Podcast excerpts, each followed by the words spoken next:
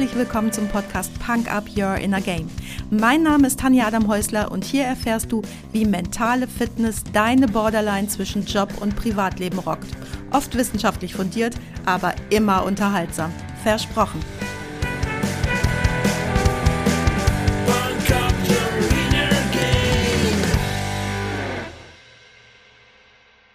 Ich habe mir den Himmel immer als eine Art offene Leinwand vorgestellt.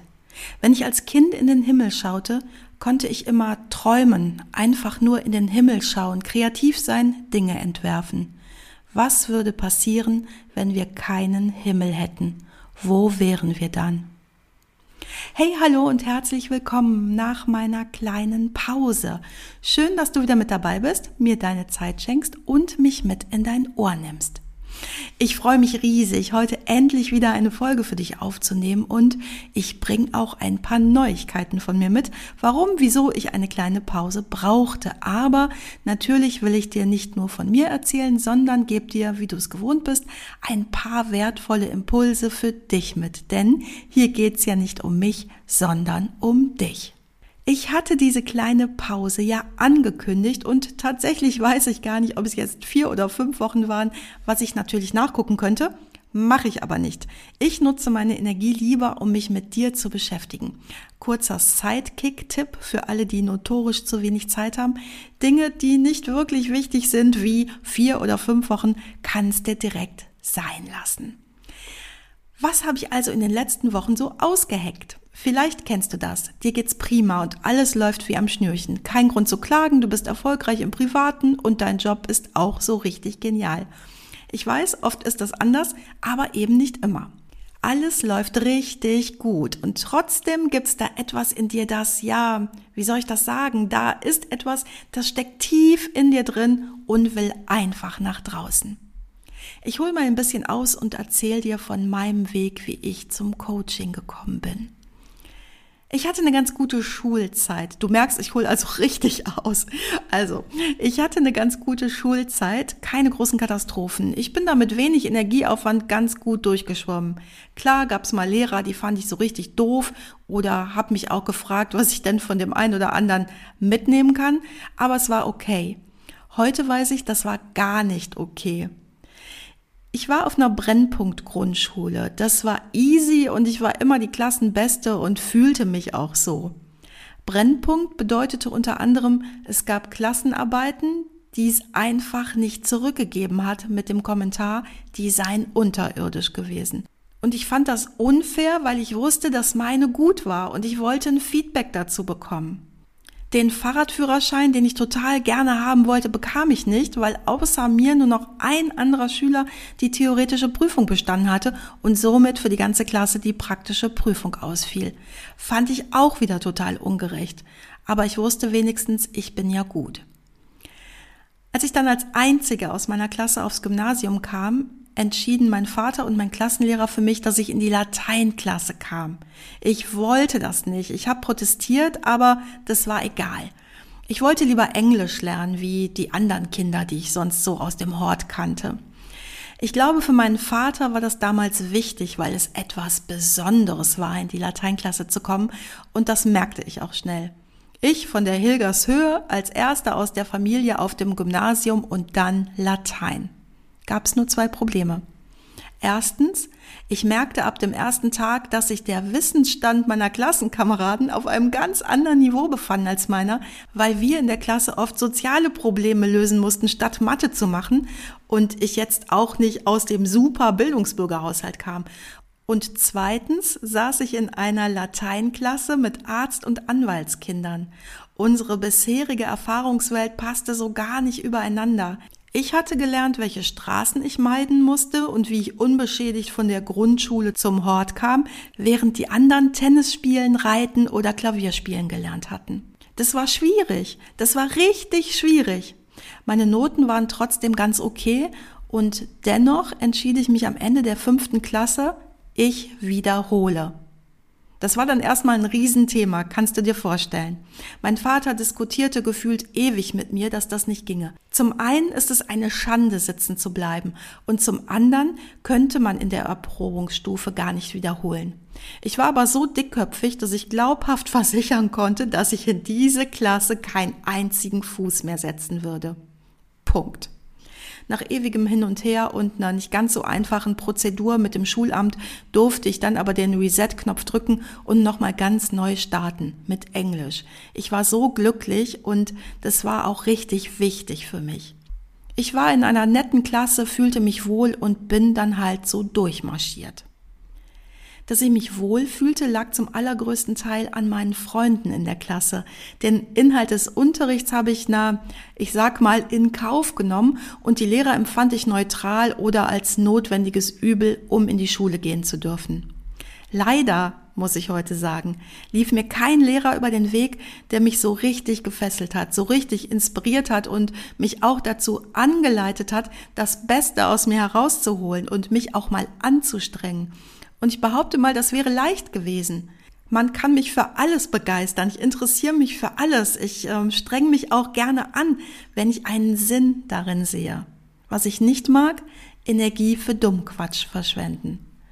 Weil aber auch ich ein bisschen Futter brauchte, habe ich ganz früh begonnen, alles über Menschen, über Kulturen, über Kinder, Erziehung, Psychologie, Soziologie, Philosophie und Literaturwissenschaften zu lesen, was ich in die Finger bekommen konnte. Und ich habe Lehramt studiert. Mathe, Sprach- und Literaturwissenschaften, Gesellschaftslehre und Pädagogik, weil ich Kinder ernst nehmen und inspirieren wollte, genauso wie es bei mir nicht passiert ist. Aber was geschah dann? Ich kam ins staatliche Schulsystem und habe am eigenen Leib erfahren, dass das verdammt schwierig ist. Du hast nämlich zwei ganz große Probleme. Erstens, das unendlich träge Schulsystem, was für Innovation und Inspiration nicht geeignet ist. Und zweitens ein Kollegium, was im Großen und Ganzen eben nicht inspirieren und entzünden möchte, sondern sich in Effizienz übt. Ich weiß, da draußen gab und gibt es die Ausnahmelehrer, die, die wirklich etwas bewirken wollen, die, die Kinder wirklich mögen und nicht nur genervt auf die nächsten Ferien schielen. Aber ganz ehrlich, das Lehrerzimmer ist ganz oft ein Sammelbecken von Unfähigkeit und Sadismus. Was ich genau damit meine, erzähle ich dir gerne mal bei einem Malventee oder was anderem, was meine Nerven beruhigt, denn mein Puls geht sofort hoch, hui, wenn ich mich an all das erinnere, was ich erlebt habe.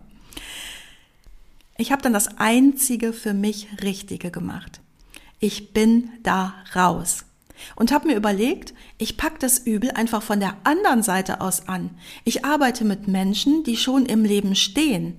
Wenn es denen richtig gut geht, dann sind sie auch ganz anders in der Lage, die Welt zu verändern und Menschen zu begeistern, die ihnen anvertraut sind.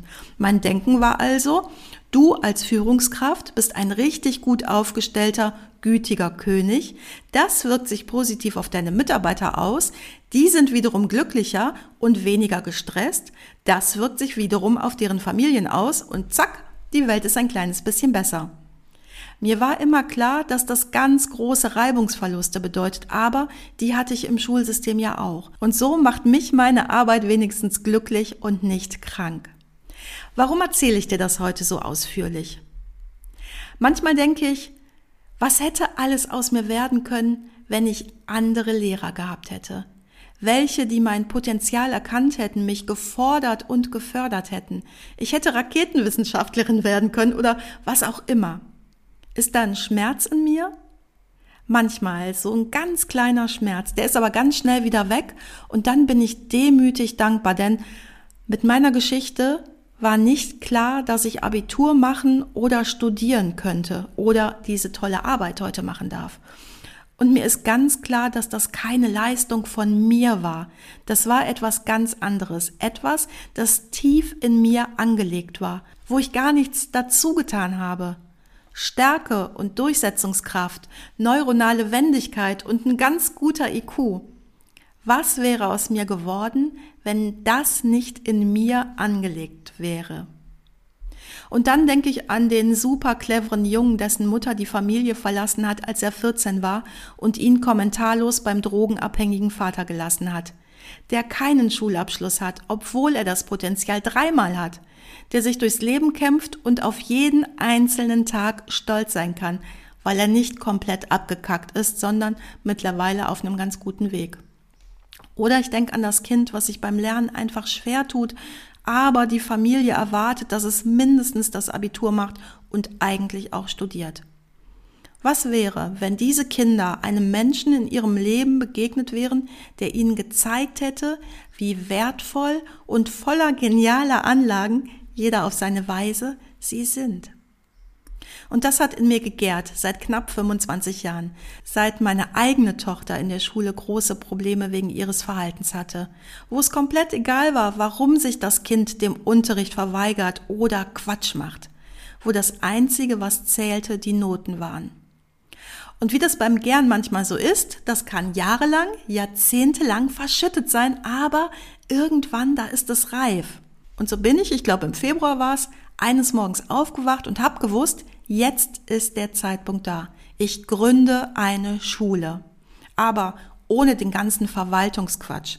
Ich will etwas anbieten, was ganz anders funktioniert, wo Kinder als das angesehen werden, was sie sind. Fertige Menschen, die nur jünger sind als Erwachsene, denen etwas zugetraut wird und die sich mit der richtigen Begleitung bestmöglich entwickeln. Und zwar so, dass es für ihr weiteres Leben sinnvoll ist, nicht für eine Gesellschaft, in dessen Rahmen sie passen sollen. Und in dem Rahmen, der ihnen möglich ist. Nicht komplett überfordert, aber auch nicht unterfordert, aber auf jeden Fall herausgefordert. Und darum brauchte ich diese kleine Podcast-Pause. Ich habe nämlich ein Team gefunden, was die Idee von der privaten Online-Schule genauso genial findet wie ich. Wir haben in den letzten Monaten viel zusammen gedacht, Konzepte entwickelt und Strategien erarbeitet. Und letzten Montag war es soweit. Unbricked, a New Way of School. Unser Bildungsbaby, unsere Online-Schule für Kinder hat das Licht der Welt erblickt. Ich dachte, ich wollte nie wieder etwas mit Schule zu tun haben. Mir wurde aber klar, dass ich nie wieder etwas zu tun haben wollte mit Schule, wie ich sie kenne. Aber wer sagt denn, dass ich mir nicht meine ganz eigene Schule erschaffen kann? Ich kann Dinge nicht nur anders machen, ich kann sie sogar besser machen. Wenn ich meine Erfahrungen nehme und sie mit dem aktuellen Stand der Wissenschaft kombiniere, dann bin ich in der Lage, etwas ganz Besonderes zu erschaffen. Etwas, was es so noch nicht gibt. Etwas, was einen Unterschied in der Welt machen wird. Und jetzt kommst du ins Spiel. Egal, ob du total zufrieden bist mit dem, wie es gerade in deinem Leben aussieht oder ob du schon weißt oder ahnst, was noch alles in dir steckt, Egal, wo du gerade stehst, du bist der alleinige Erschaffer deines Lebens. Oder wie Joseph Beuys sagte, jeder Mensch ist ein Künstler, ein Erschaffer des eigenen Lebens und Mitgestalter der Zukunft. Du musst auch gar nicht das eine machen und das andere lassen. Manchmal ist das notwendig, klar, aber wenn das Feuer in dir brennt, dann hast du Energie für mehr als eins und bist dabei sogar noch positiv in deiner Energiebilanz. Ich gebe ja jetzt auch nicht die Arbeit auf, die mich glücklich macht, die ich liebe und die ich am besten kann, die auch meine Kunden glücklich macht. Ich wäre ja komplett irre. Natürlich gibt es mein Coaching-Angebot auch weiterhin. Und daneben gibt's jetzt auch Unbricked, a New Way of School. Und ich weiß, dass du ganz viel beschäftigt bist mit Tagesgeschäft. Und vielleicht ist es auch gerade nicht dran. Aber ich möchte dich sensibel machen dafür, hinzuhören und nachzuspüren für das, was ganz tief in dir angelegt ist. Das, was sich vielleicht immer mal wieder meldet, sich in Erinnerung bringt, aber du es vielleicht gar nicht wichtig nimmst, weil es Quatsch ist oder du es sogar wegdrückst, weil es irrational ist. Vielleicht ist es einfach wichtig. Ich höre jetzt schon meinen Mann sagen, ah, immer erzählst du so viel von dir, aber heute war das nötig, um dir zu zeigen, dass das Leben manchmal andere Pläne mit einem hat, dass es einem aber Hinweise gibt. Warum sollte ich mich so viel mit Bildung beschäftigt haben, nur um alles wegzuschmeißen? Nein, es hat nur gedauert. Und jetzt kann ich zurückgreifen auf das, was mein Unbewusstes daraus in den letzten 25 Jahren gemacht hat. Eine Frage, die ich gerne stelle, ist nach dem kleinen Jungen in dir. Was wollte der denn unbedingt? Für was konnte der sich riesig begeistern? Wobei hast du die Zeit komplett vergessen? Was fiel dir leichter als allen anderen mit rotglühenden Apfelbäckchen? Hast du Lust, dem mal auf den Grund zu gehen? Dann hör dir unbedingt den nächsten Freitagsquickie an, denn da kannst du dem kleinen Jungen von damals nochmal begegnen. Ich freue mich auf jeden Fall drauf, denn das wird ganz toll. Ich habe mir den Himmel immer als eine Art offene Leinwand vorgestellt. Wenn ich als Kind in den Himmel schaute, konnte ich immer träumen, einfach nur in den Himmel schauen, kreativ sein, Dinge entwerfen. Was würde passieren, wenn wir keinen Himmel hätten? Wo wären wir dann? Das Zitat von Serge Tankian über seinen Song Sky is Over ist der perfekte Rahmen für die heutige Folge und darum packe ich dir diesen Song natürlich auf die Punk Up Playlist bei Spotify. Unbricked, a New Way of School oder Coaching an der Costa Blanca. Egal wofür mein Herz brennt und egal wofür du dich interessierst. Ich freue mich, wenn du dich bei mir meldest. Du weißt ja, wo du mich findest. Das war's auch schon für heute. Danke, dass du mich mitgenommen hast in deinen Kopf, dein Herz und dein Ohr. Du hast Lust bekommen auf ein Coaching mit mir hier an der wunderschönen Costa Blanca? Dann besuch mich doch auf meiner Website punkup.de. Die Website verlinke ich dir natürlich in den Show Notes, genau wie alle weiterführenden Infos zum Podcast. So, ich wünsche dir viel Sonne und denk immer daran, Punk Up Your Inner Game. Deine Tanja.